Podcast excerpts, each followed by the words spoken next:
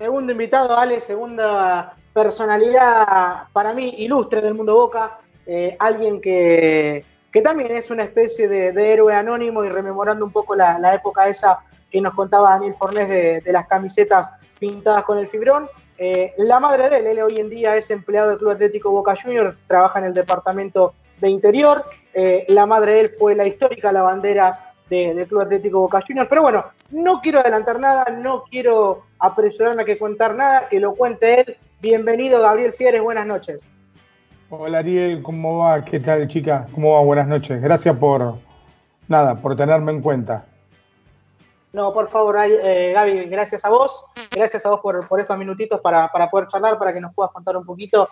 Eh, recién hablamos con, Daniel Fornés y recordábamos un poco lo que fue la época del 84, cuando Boca no venía de la mejor manera en cuestiones económicas y, el, club eh, tenía que atravesar un partido ante Atlanta con, la camiseta pintada con fibrón y donde tu mamá tiene una, una anécdota particular con ese momento, Gaby. Sí, este, le tocó ir a buscar esas camisetas que eran de entrenamiento al club, creo que Atlanta se la había prestado y bueno, apenas eh, ella con su segundo grado de primaria, bueno, ahí hizo, marcó los números, ¿no? Uno de puntita, otro con el trazo firme. La verdad que muy, muy, muy emotivo.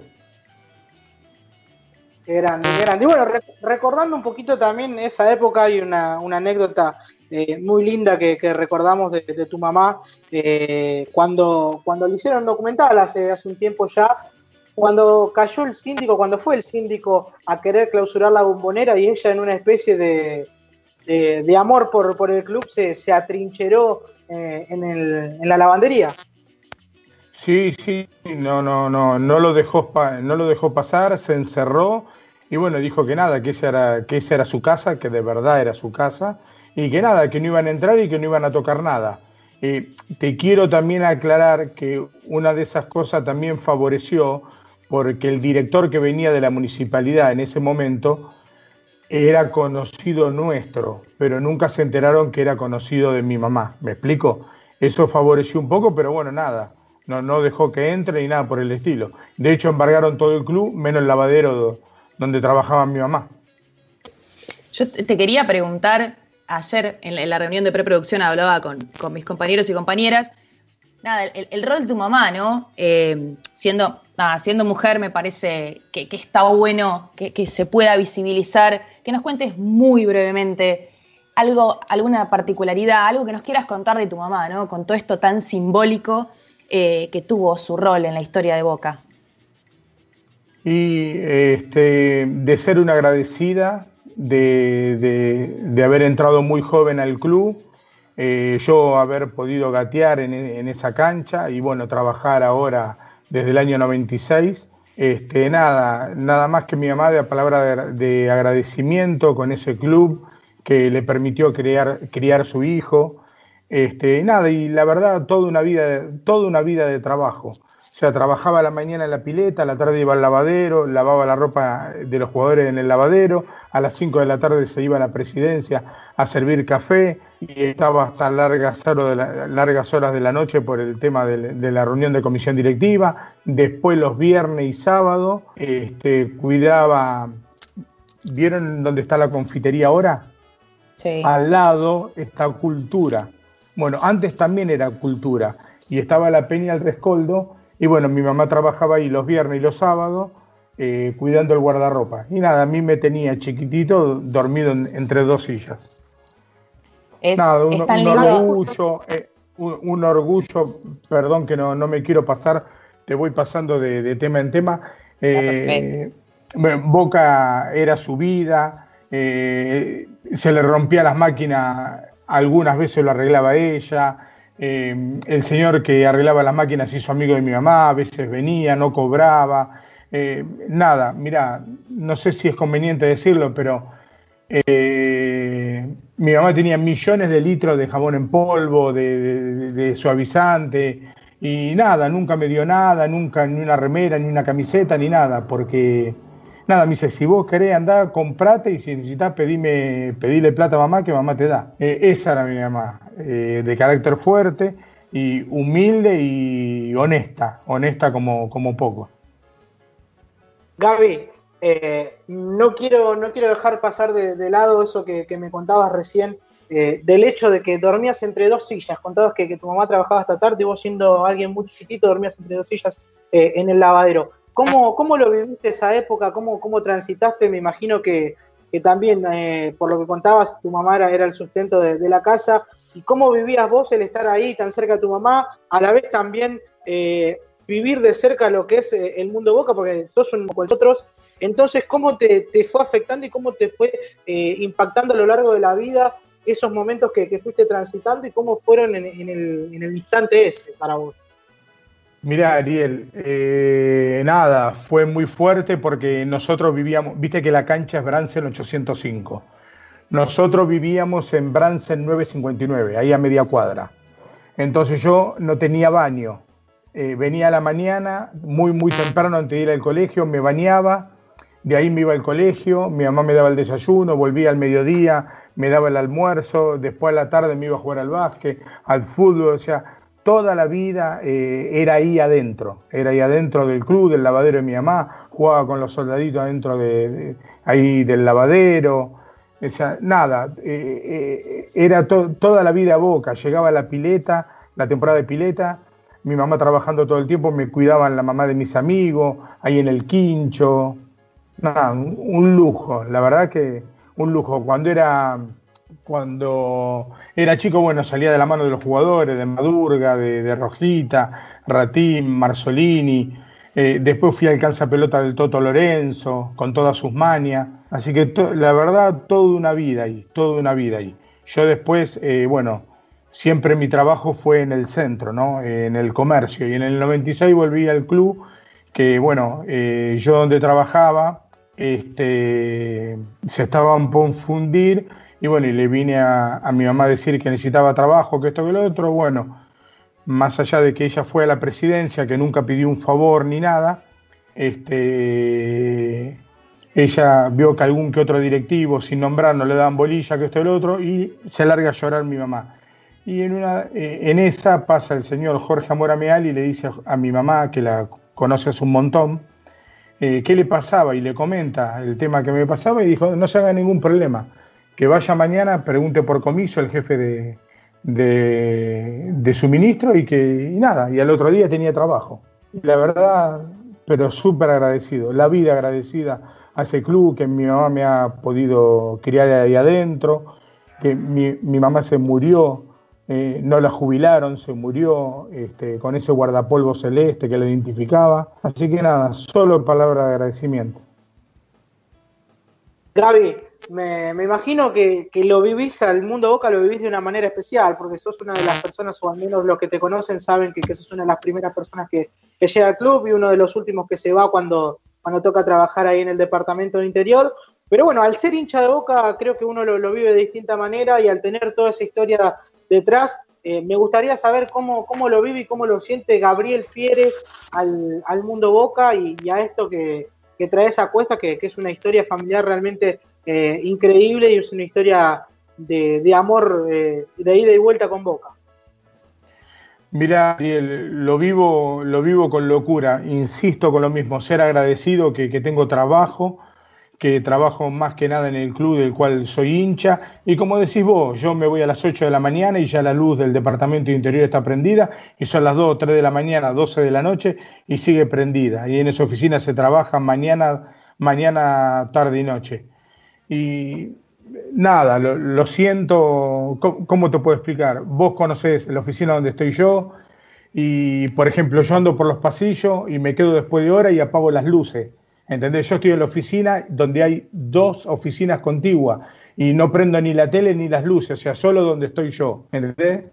Eh, nada, eh, quiero el club y le debo, le debo la vida.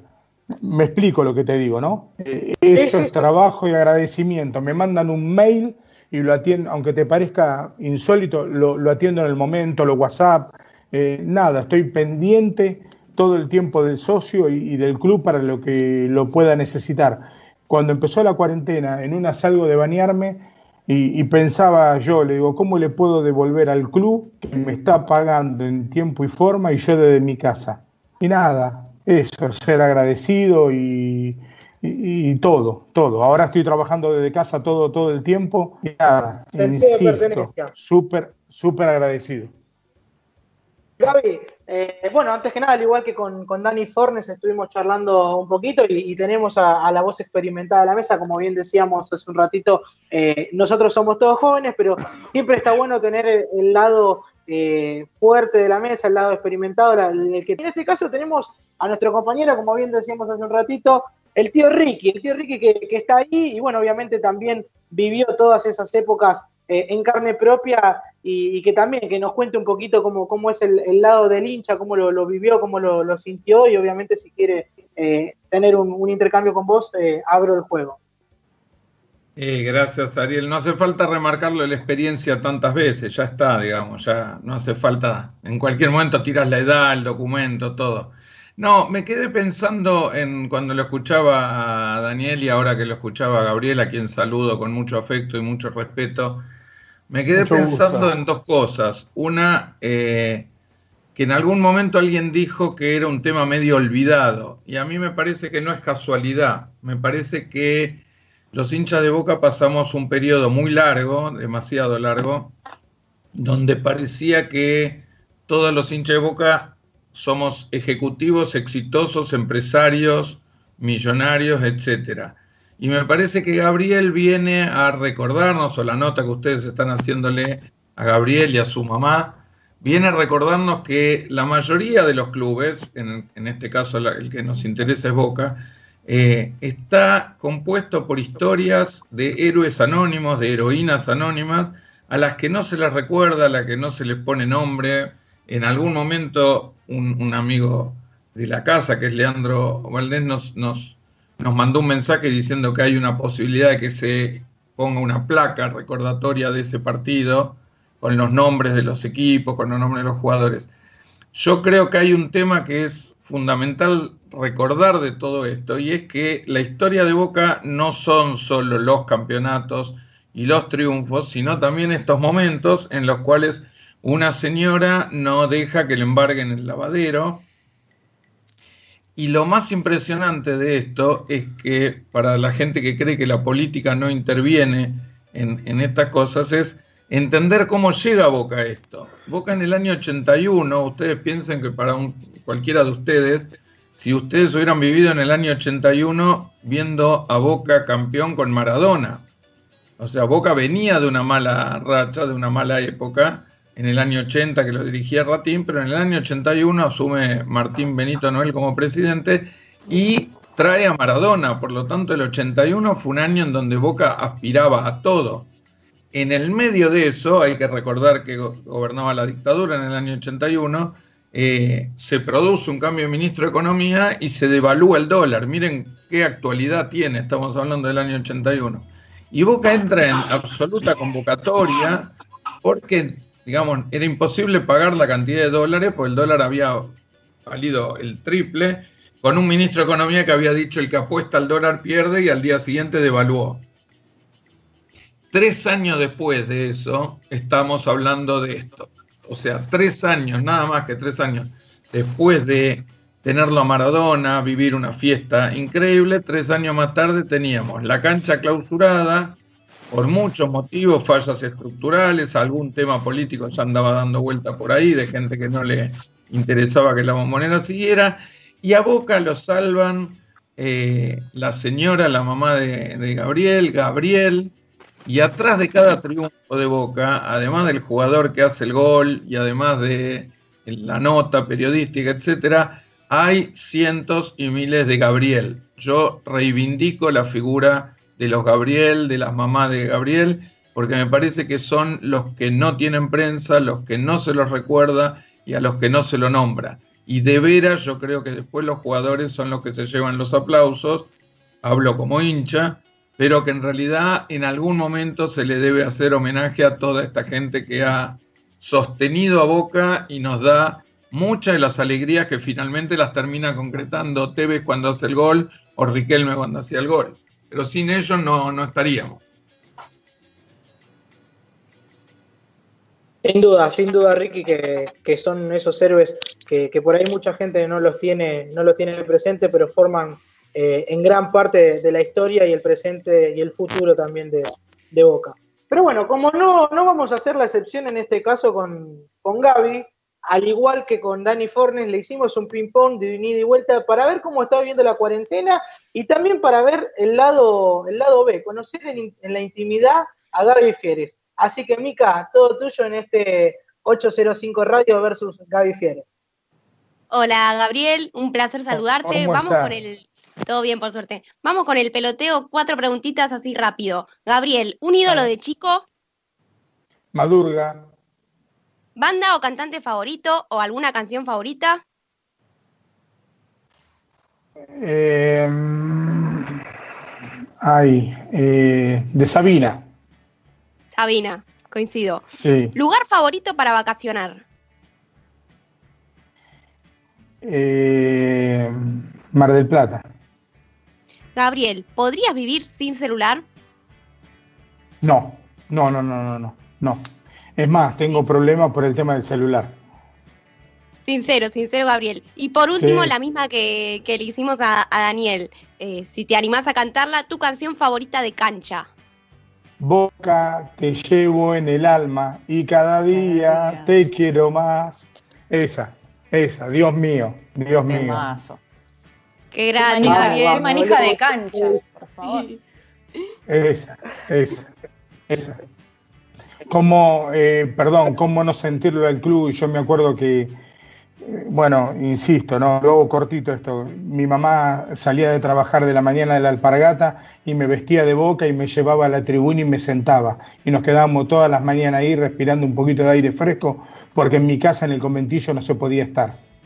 Y les quiero comentar algo. A mí, yo nací, nacido y criado en la boca, y a mí nadie me conoce como Gabriel Fieres. A mí me conocen como Madurga, porque toda mi vida he tenido la camiseta número 5 puesta. Entonces me pusieron Madurga. Chiquito el apodo que te pusieron, Gaby, ¿eh? Sí, sí. Y si quieren un, día, bueno, nada, le cuento por eh, qué pasó con Madurga, jugador, cuando fue a mi casa. Sin duda, sin duda, Gaby, que tenés una historia riquísima, riquísima para, poder eh, contar a lo, a lo largo de, de más de una hora de programa, pero bueno, esto es radio, el tiempo nos apremia. Eh, me quedo con, lo que dijiste, con la canción que te gusta, Boca te llevo en el alma cada día te quiero más. Te agradezco por estos minutitos que nos brindaste, Gaby, y esperemos tenerte en otra oportunidad. Cuando quieran, el agradecido soy yo. Y de verdad, muchísimas, muchísimas gracias por este espacio. Y bueno, un fuerte abrazo y para lo que necesiten estoy todo el día ahí en el Departamento de Interior. Muchísimas gracias. Ahí pasaba, ahí pasaba Gabriel Fieres, eh, empleado del Club Atlético Boca Juniors con una rica historia, eh, empleado del Departamento de Interior. Nosotros nos vamos a una tandita cortita y ya volvemos con más 805 Radio, el programa del hincha de Boca.